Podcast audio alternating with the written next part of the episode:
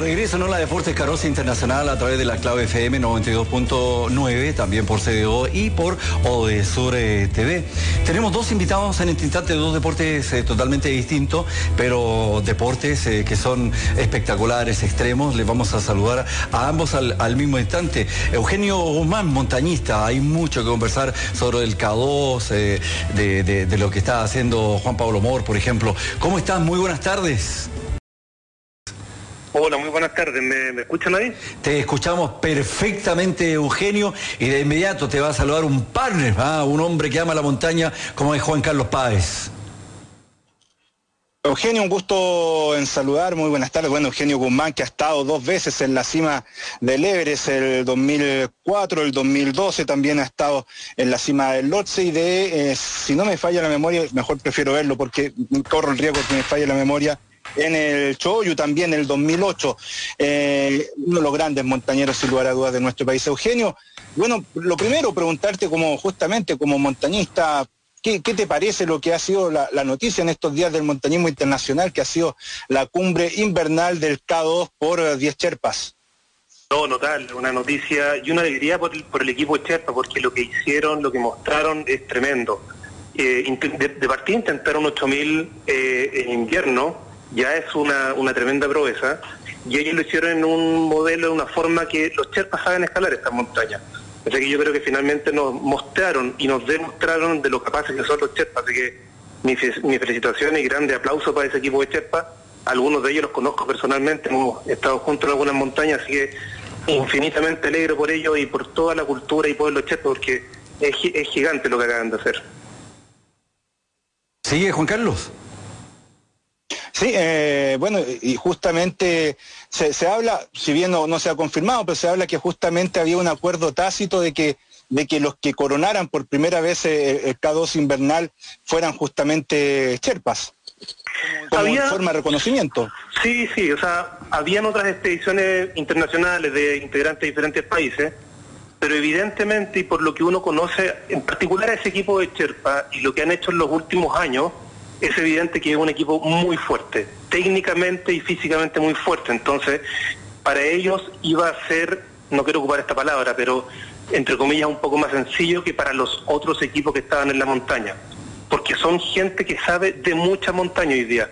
El, pueblo Cherpa, quienes se dedican hoy día a, la, a las montañas, son gente muy preparada, a diferencia de hace 15, 20 o 30 años, Hoy día la gente cherpa que trabaja en el mundo de la montaña está altamente preparada. Y eso ha sido gracias a distintas escuelas de montañismo que se han instalado hoy día en el Valle del Solocumbo, que es el lugar donde viven los cherpas. Por lo tanto, ellos son hoy día totalmente profesionales de la montaña, mucho más que incluso que algunos guías del mundo occidental o deportistas del mundo occidental. Eugenio, en todos los deportes, en todos los deportes pasan eh, situaciones como esta que describe Nacho en, eh, la ruta. Eh, ustedes están permanentemente ahí jugando con, el destino y al, y al, filo, ¿no, Eugenio? Sí, evidentemente son deportes de alto riesgo. Yo nunca he competido en una carrera de alto rendimiento como el Dakar o en algún rally, pero me imagino que son exigencias tremendas, al igual que el montañismo de alto rendimiento o de alta exigencia, como lo es el Himalaya y sobre todo como es el Himalaya en las condiciones que estamos hablando hoy día. El intentar en condiciones invernales, una montaña que en sí ya es difícil como el K2, y a eso agregarle, por ejemplo, lo que está intentando el escalador nacional Juan Pablo Mur, que además lo está intentando sin oxígeno. Entonces, son condiciones muy adversas para las cuales uno tiene que estar extremadamente bien preparado. Y por eso también mi, saludo y, mi admiración a Juan Pablo Mur, que está ahí todavía entiendo en el campamento del K2 esperando condiciones para hacer un nuevo intento. Juan Carlos Páez. Sí, y, Eugenio, preguntar también, bueno, se le suma el, estar en condiciones extremas, he, leído muchas veces que hablan 30 y algo promedio bajo cero en el campo base, eh, como bien señala Eugenio, en temporada invernal, pero, pero también le sumamos a, Juan Pablo Moro, Eugenio, que, como bien señalas, está en el campo base y todo indica que, va a ser un intento a la cima en la próxima ventana de buen tiempo. Se le suma el factor también eh, psicológico que es haber perdido al compañero de Cordadas. Recordemos, eh, el fin de semana bajaban del campo 3 al campo base y entre el campo 1 y el base avanzado cae Sergi Mingote casi 700 metros que finalmente le cuestan la vida. Sí, lamentable. Mira, eh, yo me imagino lo fuerte que es para el equipo donde está Juan Pablo, porque está Sergio Mingote ahí y otro, otro escaladores de, diferentes países y debe ser tremendo.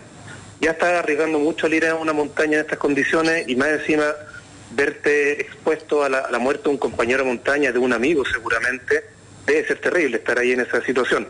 Por lo tanto, nada, firmeza mental para los que quedan ahí y que tomen la decisión de seguir adelante es aún más difícil aún, con el considerando el accidente que tuvieron de su compañero montaña, por lo tanto, mucha concentración, mucha fuerza y ojalá que las condiciones, si es que ellos deciden quedarse e intentar nuevamente que se les den, porque ya haber tomado la decisión de partir para allá eh, es fuerte y por lo tanto mi que tengan la, una oportunidad real de volver a intentarlo. Eh, Eugenio, para, para, quien está escuchando el programa y quizás por primera vez eh, eh, está acercándose a, noticias deportivas del montañismo, explicarle un poco cómo, cómo está avanzada la tecnología hoy en día para, para justamente combatir estas temperaturas tan extremas que hablamos en un campo base, ni siquiera estamos hablando hacia arriba de, de 30 y algo grados bajo cero. Y, y, dentro de la misma pregunta, ¿es factor? Porque leía que, que los Cherpas, de los 10 que, que subieron, 8 bajaron con congelaciones leves. ¿Es factor, por ejemplo, para, para el tema de, las congelaciones, el subir con oxígeno embotellado o sin oxígeno embotellado? Sí, sin duda alguna, cuando tú vas con oxígeno embotellado, algún 8000 o alguno de los 8000 es muy grandes, como el Ebre, el Cadó, el Canchinyunga, el mismo Locha, que es la cuarta montaña más alta del mundo, que son las cuatro montañas que superan los 8500 metros de altitud, el ir con oxígeno facilita muchos procesos. Y algunos de ellos son procesos fisiológicos que permiten o evitan que tú tengas una mayor condición para sufrir algún tipo de congelamiento. Ahora, no porque vayas con oxígeno no vas a estar expuesto a congelamientos. Mucha gente, muchos escaladores van con oxígeno e igual tienen problemas de congelamiento en alguna extremidad, en la oreja o en la nariz o en los dedos. Puede pasar, y sobre todo si son condiciones más extremas como el invierno. Pero obviamente el ir con oxígeno facilita. Y ahora un poco lo que estaba preguntando al principio.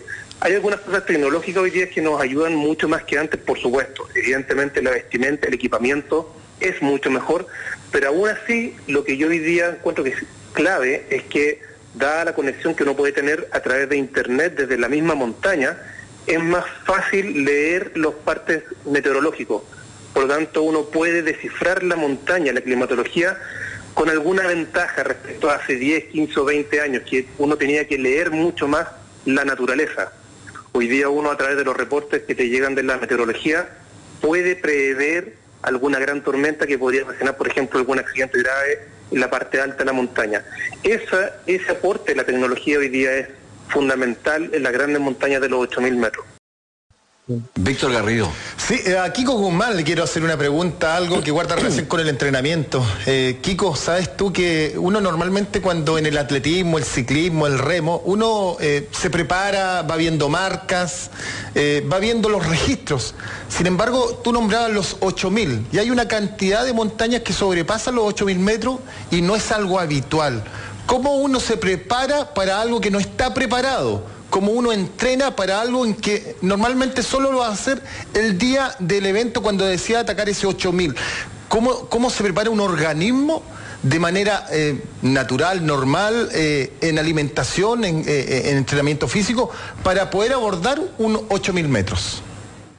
Buenísima la, la pregunta, porque me encanta contestar este tipo de preguntas, en el sentido de que, y como un poco lo decía Ignacio, estos son deportes de alta exigencia o alta exposición, son, son deportes duros.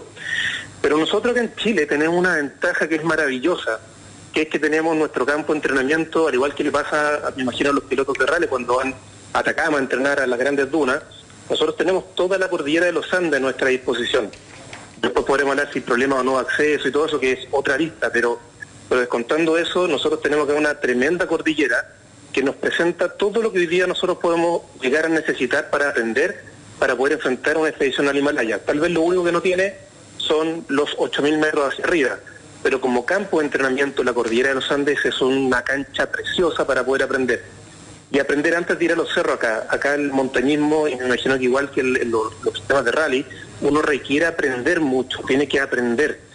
Son, son deportes peligrosos, por lo tanto hay que tomar clases con gente que uno sepa. La educación en montaña es algo clave para evitar accidentes.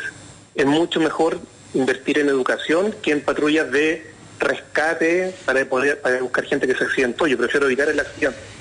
Pero lo que te contaba antes, los Andes, los Andes Central, la Patagonia que está entre Chile y Argentina, son los mejores campos de entrenamiento que alguien quisiera tener. Acá podemos escalar en roca, en hielo, prepararnos para la altitud. Si vamos a la Puna de Atacama, al sector del Ojo del Salado, podemos estar dos semanas exponernos a altitud de 6.500, 6.800 metros, que como campo de entrenamiento es muy bueno. ¿Qué me falta? Claro, la altitud desconocida, lo que está por sobre los 7.000 metros. Y para eso, lamentablemente, no vas a estar expuesto a esa altitud hasta que vas al Himalaya. Y tal vez ahí está lo, atractivo. Vas a algo que para ti también es desconocido. Pudiste entrenar mucho, pero entre 7.000 y 8.000 metros nunca vas a alcanzar esa altitud, excepto que estés en el Himalaya. Pero el trabajo que hiciste antes acá en Chile, en los Andes, es algo que es tremendamente importante y valioso para poder internarse en el mundo del Himalaya. Eugenio, estamos sobre la hora, queremos agradecerte la gentileza de compartir estos minutos con nosotros y ya tendremos la oportunidad de seguir hablando de montañismo. Muchas gracias por estar hoy con nosotros. No, muchas gracias a ustedes por el espacio y la invitación. Muchas gracias y felicitaciones también a José Ignacio por su regreso.